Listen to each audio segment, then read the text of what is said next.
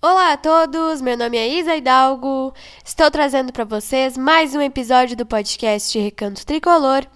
E hoje eu estarei repercutindo os jogos entre CSA e Grêmio e entre Grêmio e Londrina.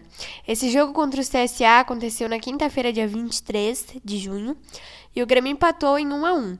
E o jogo contra o Londrina aconteceu ontem, dia 28, e nós vencemos por 1 a 0 nesse momento.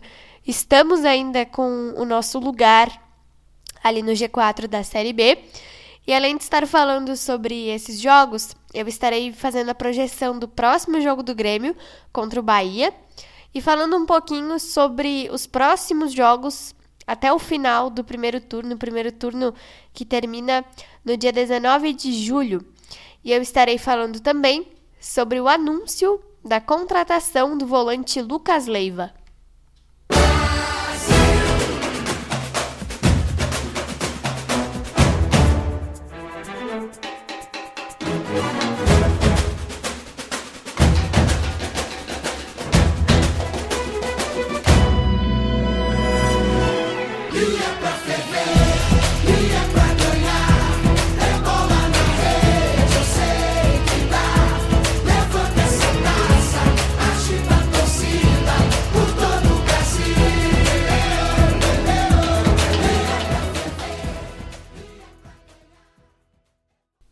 Bom, gente, vamos lá então, começar esse episódio de hoje. Vamos falar um pouquinho do jogo da quinta-feira da semana passada, dia 23, entre CSA e Grêmio. Esse jogo aconteceu lá em Maceió, no estádio Rei Pelé, e o Grêmio empatou com o CSA em 1 a 1. Particularmente foi um jogo bastante ruim. O CSA saiu na frente, e o Grêmio conseguiu esse empate milagroso aí com 46 segundos do segundo tempo. O Janderson fez o gol. E o jogo foi bastante ruim, né? O CSA não é um, um, time assim que tem bastante qualidade. A gente vê muito isso na Série B desse campeonato, né? São vários clubes aí é, que tem um grupo bastante fraco, sem qualidade. Enfim, isso é característico da Série B do Campeonato Brasileiro. E a gente viu isso no jogo de quinta-feira, né? O Grêmio, uh, principalmente, não estava jogando bem, errando muitos passes. O campo estava molhado porque choveu e os jogadores estavam escorregando bastante. Eu até brinquei, né? Parecia uns bobos no campo, gente, porque olha, estavam escorregando demais. E aí a gente acabou tomando esse gol aí. Mas foi por milagre mesmo que o Janderson conseguiu fazer essa, esse gol de empate. Nesse momento, o Grêmio estava com 22 pontos no G4. E ontem, a gente consolidou essa vaga, gente. Vencemos o Londrina na Arena por 1 a 0. O gol foi marcado pelo Biel, fez o seu primeiro gol com a camisa tricolor. E nesse momento nós estamos com 25 pontos. Ontem o Bahia jogou também. A gente tinha que ter torcido por uma uma derrota do Bahia, né? O Bahia que estava jogando com o Brusque lá em Santa Catarina. O Bahia, que é o nosso adversário no próximo domingo, nosso próximo compromisso nesse campeonato. E o Bahia estava com 25 pontos e com o mesmo saldo de gols que o Grêmio. Então, se o Grêmio vencesse por um gol ou mais e o Bahia perdesse, Nesse momento nós estaríamos em terceiro lugar, mas o Bahia venceu o Brusque por 2 a 0. Então nós continuamos na quarta posição com 25 pontos e o Bahia é terceiro colocado com 28. O jogo foi bem bom nos primeiros 10 minutos, o Grêmio jogou bem, depois tomamos uma pressão do Londrina, a gente teve um gol anulado numa falha do Gabriel Grando, e depois o Londrina tentou buscar o gol de empate. No segundo tempo, o Grêmio teve chances também de ampliar o marcador. E ontem nós tivemos uma novidade no time, gente. Graças a Deus, Roger Machado desmanchou o 3-5-2. Amém, né, gente? Ele colocou o Campas, que jogou bem, não foi, não foi ruim, né? O time em si, eu acho, gente, que não foi tão ruim como foi no jogo com o CSA. Com o CSA foi pior. E a gente pode pegar esses dois jogos para fazer uma comparaçãozinha, né? No segundo tempo, o Grêmio fez o gol e estava com o seu sistema de três zagueiros desmanchado. No jogo de ontem, o time jogou razoavelmente, né? Não fez uma partida maravilhosa, mas também não foi um jogo ruim. Já vi piores jogos do Grêmio. E fomos, fomos bem sem os três zagueiros. Então, esse aí é um detalhe só pra gente pensar um pouquinho, né? E domingo, nós temos um jogo super importante com o Bahia. Eu vou passar aqui para vocês agora a lista de jogos que a gente tem até o final do primeiro turno. Como eu destaquei no início do episódio, o primeiro turno termina no dia 19 de julho. Até lá, nós temos Bahia, domingo, dia 2 de julho, às 4 horas da tarde, em Salvador.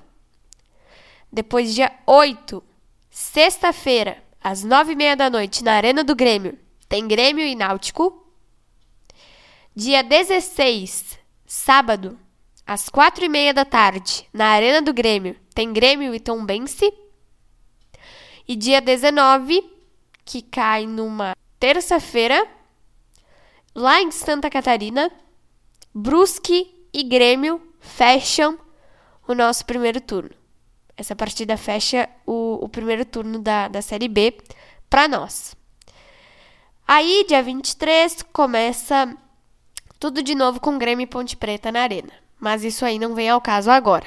Vamos falar um pouquinho sobre esses adversários aí, né? Que a gente tem até o dia 19, que é o nosso último jogo desse, desse primeiro turno aí. Vamos pensar então. De 15 jogos que nós fizemos até agora, 45 pontos, fizemos 25. 20, perdemos 20 pontos, né? Desses 45 aí. Tá? Vou dar um 5. Estamos na média, mas tá bem ruim ainda, né? O Grêmio podia ter pelo menos ter feito 35, 38 pontos desses 45 aí, mas vamos lá. Fizemos 25.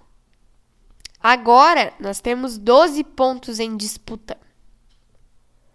Podemos ganhar os quatro jogos, né? Bahia, Náutico, Tombense e Brusque, o que seria maravilhoso. Mas eu coloco que o Bahia é um adversário bastante complicado nesse momento. Estamos ali beirando, né? O terceiro lugar, a diferença é só de três pontinhos e agora o Bahia é nosso adversário direto. E a gente tem que ficar de olho no Bahia e no esporte também. A nossa diferença para o esporte está aumentando, graças a Deus. Nesse momento é de quatro pontos. Então, eu acho que desses quatro, e vocês com certeza vão concordar comigo, o Bahia é o mais complicado deles. Então, assim, ou fazemos os 12 pontos, o que é a melhor opção, com certeza, ou fazemos 11, empatando com Bahia e ganhando de Náutico, de Tombense e de Brusque, que não são adversários que é para se ter medo, né? Eu acho que nós temos sérias condições de ganhar de Náutico e de Tombense em casa. E do Brusque fora também, né? Porque, como a gente viu ontem, o Brusque não conseguiu vencer o Bahia em casa. E esse jogo com o Bahia é uma final de Copa do Mundo, né? Todos os jogos, na verdade, nesse momento da Série B, são finais de Copa do Mundo. Mas esse jogo aí com o Bahia é bastante complicado pra gente. Eu espero muito que o Grêmio consiga vencer. Talvez nesse jogo a gente já tenha a volta do Ferreirinha. Ele já tá treinando normalmente com bola. Então, provavelmente para esse jogo de domingo, ele já estará de volta. O jogador que a gente vai ter que esperar um pouquinho mais para acompanhar é o volante Lucas Leiva, o Grêmio anunciou ele na semana passada, se eu não estou enganada, e a sua apresentação foi na segunda-feira, dia 27. Eu assisti toda a, a coletiva de apresentação do Lucas, gostei bastante. Eu acho que ele tem bastante a contribuir. Ele saiu daqui do Grêmio em 2007, ano que eu nasci, gente. Ele saiu daqui. Eu não tive a oportunidade de vê-lo jogar no Grêmio. E nesse meio tempo, ele, nesses 15 anos, né? Ele esteve em dois clubes da Europa: o Liverpool da Inglaterra e a Lazio da Itália. E voltou para cá, vai, coincidentemente ou não, usar a camisa 15, mesma camisa que ele usou em 2005, quando esteve na Batalha dos Aflitos. Ele falou sobre a Batalha dos Aflitos. É, a, a, os jornalistas, né, que estavam na coletiva perguntaram para ele como ele está vendo essa série B, se a série B dá para ser comparada com a Batalha dos Aflitos e tal. Ele disse que não. Até porque tem o VAR. Então, alguma coisa parecida com a Batalha dos Aflitos é difícil de acontecer hoje mas ele pediu paciência ao torcedor gremista e garantiu que vai tentar dar o seu máximo para ajudar o Grêmio a retornar para a primeira divisão brasileira. Como eu disse, gostei muito da apresentação dele. Acho que ele tem muito a contribuir no Grêmio. Espero muito que dê tudo certo, que ele ajude bastante a equipe e ele só pode jogar a partir do dia 18 de julho, quando abre a janela de transferências. Então a gente vai ter que esperar mais um pouquinho. Eu, como todos vocês, estamos ansiosos, né, para ver o Lucas Leiva jogar. Eu, principalmente, porque, gente, eu não lembro de ter visto o Leiva em campo. Ele disse, uh, ele foi perguntado sobre suas características, né? Ele disse que joga mais de primeiro volante. Ele falou que já até atuou como zagueiro em alguma oportunidade, mas disse que foi caso de emergência. E ele disse que prefere atuar como primeiro volante.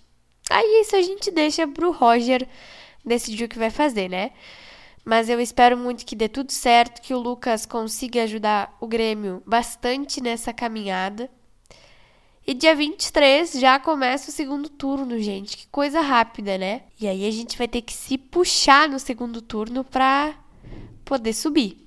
Nesse momento, estamos no G4. Se acabasse o campeonato hoje, infelizmente não acaba, né, gente? Mas se acabasse o campeonato hoje, nós já estaríamos na Série A. E a gente vai ter que passar mais um pouquinho de sofrimento. Mais algumas rodadas aí.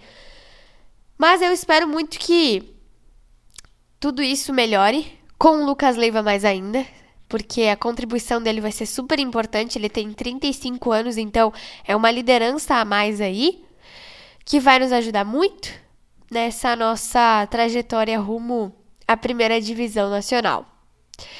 Então foi isso, espero muito que vocês tenham gostado desse episódio de hoje. Domingo nós temos um desafio gigantesco com o Bahia.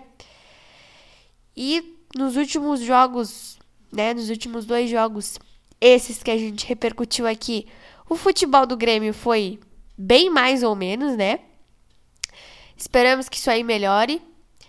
Eu uh, esqueci de falar para vocês que para o jogo de domingo a gente não vai ter presença, as presenças, melhor dizendo, do Vijaçante e do Biel, que tomaram o terceiro cartão amarelo. O Biel tomou o cartão amarelo porque fez o gol e foi comemorar com a galera.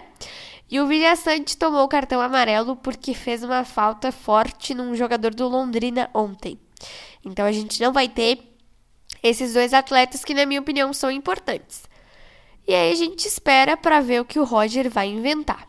Um beijo e um abraço para vocês e até o nosso próximo episódio. Torcedores gremistas, assim como eu, vamos aproveitar essa nossa vitória porque domingo tem mais. Esperamos que venha essa vitória também em cima do Bahia. Ou empatezinho também, que é bom, né? Mas vitória é com certeza muito melhor. Um abraço para vocês.